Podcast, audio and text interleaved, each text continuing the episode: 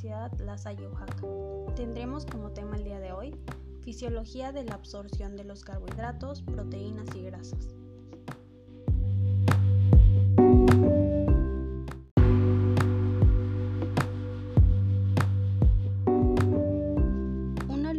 Incorporado al organismo después de ser digerido, es decir, degradado física y químicamente para que sus componentes puedan ser absorbidos, es decir, que puedan atravesar la pared del aparato digestivo y pasar a la sangre.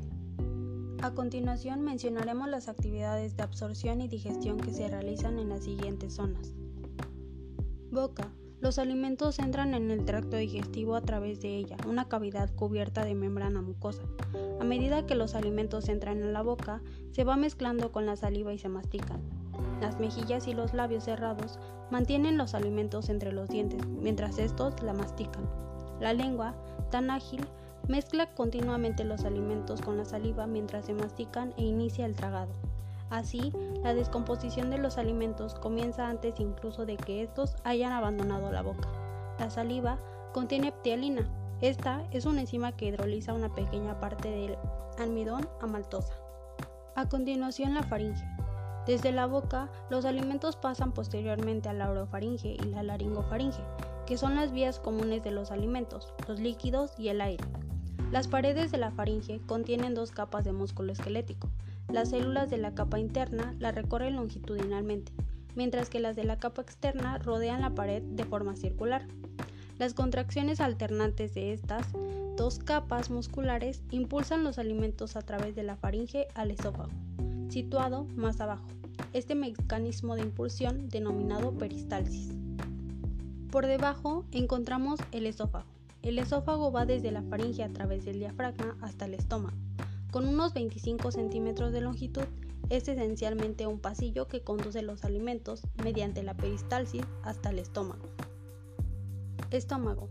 Aquí es donde se mezcla con los jugos gástricos constituidos por pepsina. Esta es una enzima que comienza la digestión de las proteínas, ácido clorhídrico y el factor intrínseco necesario para que la vitamina B12 sea absorbida posteriormente. El tiempo de permanencia del quimo depende de múltiples factores como por ejemplo el tipo de alimento. Aquellos ricos en grasa permanecen más tiempo y los que tienen grandes cantidades de hidrato de carbono pasan rápidamente. Posteriormente encontramos al intestino delgado. En el intestino delgado tiene lugar la mayor parte de los procesos de digestión y absorción. El alimento se mezcla con la bilis, el jugo pancreático y los jugos intestinales.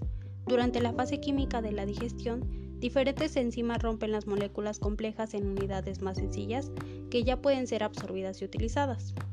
Algunas de las enzimas más importantes son la lipasa, que rompe las grasas en ácidos grasos, la milasa, que hidroliza el almidón, y la proteasa, tripsina y quimiotripsina, que convierten las proteínas en aminoácidos. El proceso de absorción de nutrientes se produce principalmente con una extraordinaria eficacia a través de las paredes del intestino delgado, donde se absorbe la mayor parte de agua, alcohol, azúcares, minerales y vitaminas hidrosolubles, así como los productos de digestión de proteínas, grasas e hidratos de carbono. Las vitaminas liposolubles se absorben junto con los ácidos grasos. Y por último, el intestino grueso. En el intestino grueso, las sustancias que no han sido digeridas pueden ser fermentadas por bacterias presentes en él, dando lugar a la producción de gases. Igualmente pueden sintetizar vitaminas del grupo B y vitamina K, aportando cantidades adicionales de estas vitaminas que serán absorbidas. Aquí se reabsorbe una importante cantidad de agua del residuo que llega del intestino delgado. Se almacenan las heces hasta ser excretadas por el ano.